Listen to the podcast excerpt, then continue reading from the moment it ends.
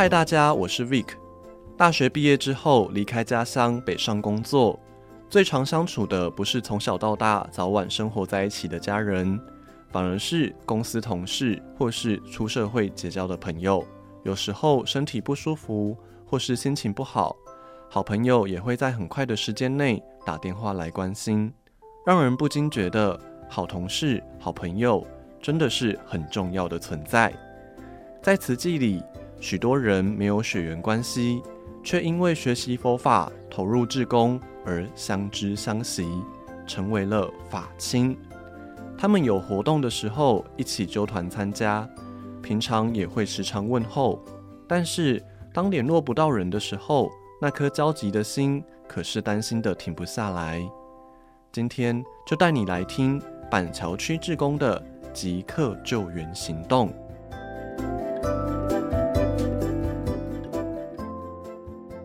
石静师姐哈，她自己是单身独居，然后个子非常的娇小，每天就是会拉着行李箱出门的人。人家是拉行李箱去游玩，可是她的行李箱里面装的是相机的配备。石静师姐在教练会是承担图像拍照的功能，然后她每次亲子成长班，她一定会到。平时。教练会如果说他没勤务的时候，就会投入社区的活动。他是一个非常精进不推勤务的。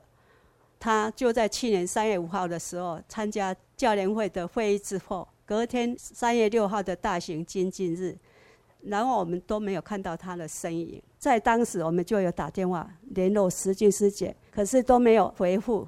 回家以后，因为我想说他有时候哈，我们打电话他都不会接嘛。是因为他的手机都放在那个行李箱里，所以听不到。当天的晚上，那我回家，我我我已经做日志做到很晚了，然后我就再打他家里的电话，想说他一定回到家，家里电话一定会接得到。结果还是没有接到他的讯息。突然好像是人间蒸发一样，因为找不到人了。那我开始就在 call 人。你有知道淑静去哪里吗？这几天有看到淑静老师的身影吗？就这样，我们。跟组队、跟教练会这样协同的这样寻找，都找不到身影的时候，这时候要怎么办？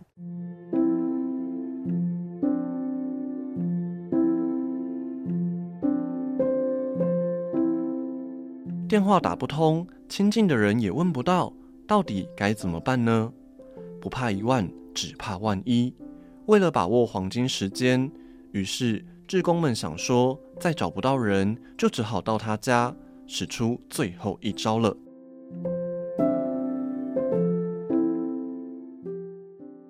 他们都在收人，我们也是在收人。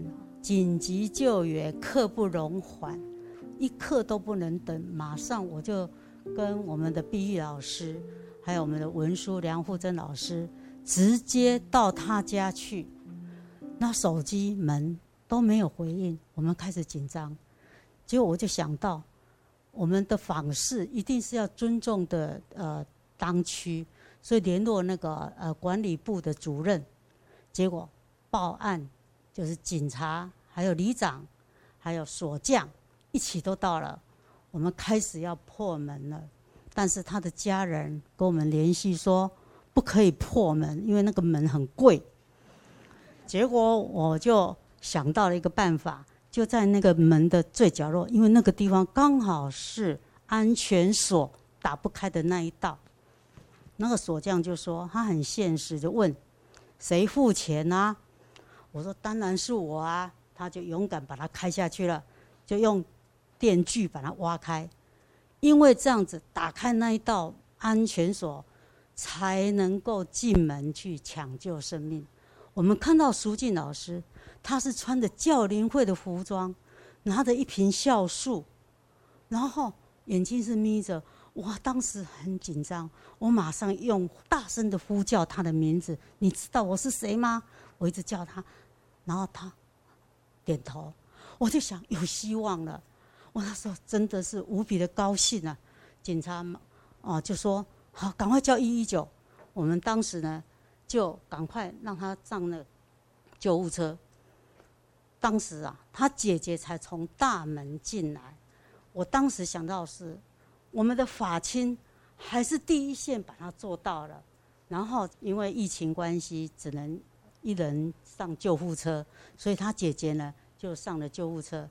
救护人员说送哪里？我说黄金时间最近的医院土城医院，土城长庚，所以就送到了土城长庚。然后他姐姐进去，我们只能在旁边陪伴。那时候医生就判断是脑部的小中风，啊，有一手都不能动。后来呢，疫情期间我们老师就不断的视讯啊、关怀啊，还有递上物资啊，一直鼓励他。结果我们看他现在能够活动了，我们是在无比的。欢喜，而且一直不断的给他鼓励加油，所以呢，呃，我觉得法亲的关怀真的第一线比家人他的家人做的不是说最好了，但是我们觉得做对了，我非常的感恩淑静老师，他现在很健康。好在有法亲穷追不舍的找人，最后救回了淑静老师。很多时候，生命就在呼吸之间。无常随时都在，而且无常也是日常。不知道什么时候会遇到生命的考验。感谢身边的好知己，在需要帮忙的那一刻给予最大的关怀。淑静老师也期许自己能够快快恢复健康，再和法亲投入慈济志工的行列。在。这一回的意想不到的这个无常中呢，感恩有一群法亲在为我担忧，而且不断的想方设法要联络上我，甚至动用到警察破门进入家里，救了昏倒在浴室的我。虽然我不记得昏倒的过程中发生了什么事情，我只记得我有很多的活动，隔天还有很多的事要处理。要先洗澡，赶快睡觉休息，然后就好像在做梦一样，梦见自己在洗澡，可是脚呢一直没有力力量站不起来。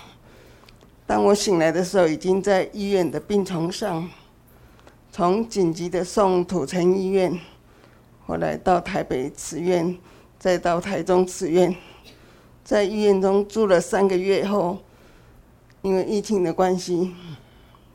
病床不够，我转到护理之家休养了半个月，后来再转回台北慈院，然后从台北慈院回到家里，由外劳来照顾，以及后来为了方便行动，后续的复健师师姐们都分批到家里来打扫、整理家里，我都记在心里，感动在心内。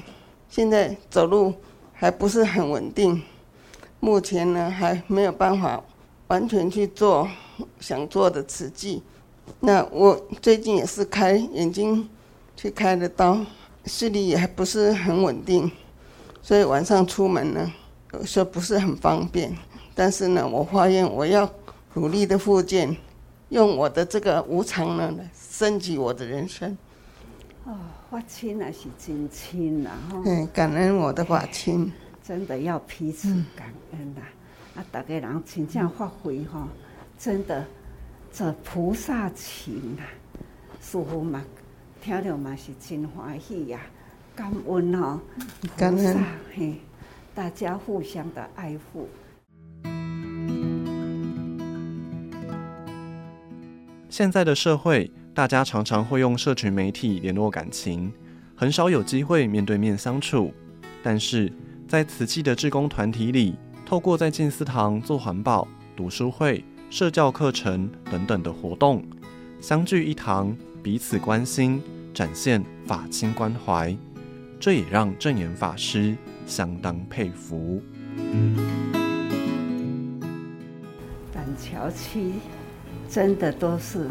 真亲呐、啊，每回吼，每一次师傅去甲帮桥啦，看到恁安尼甲当地带甲真好，不管是会员啦，或是龙洞啦，恁拢吼真照顾，这就是真实的人间道场，真好。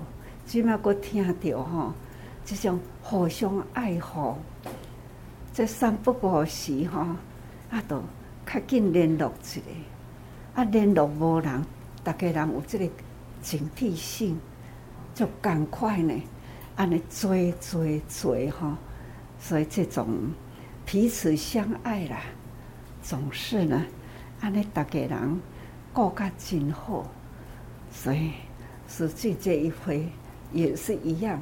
被大家安尼爱甲顾啦，在有遐尔安尼短短的时间吼，有人发现，啊若无吼，平时若讲啊都联络袂着啊，啊都无接电话啊，啊都放弃吼，啊这都是现在要看到伊人坐伫遮也很难吼，所以大家人真正的有追踪照顾。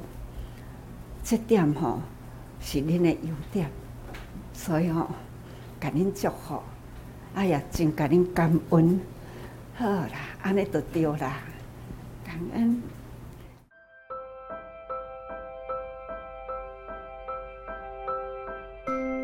五月天的《终结孤单》这首歌里面有一句歌词：“有我的陪伴，你再也不孤单。”就如同慈济的法亲之情。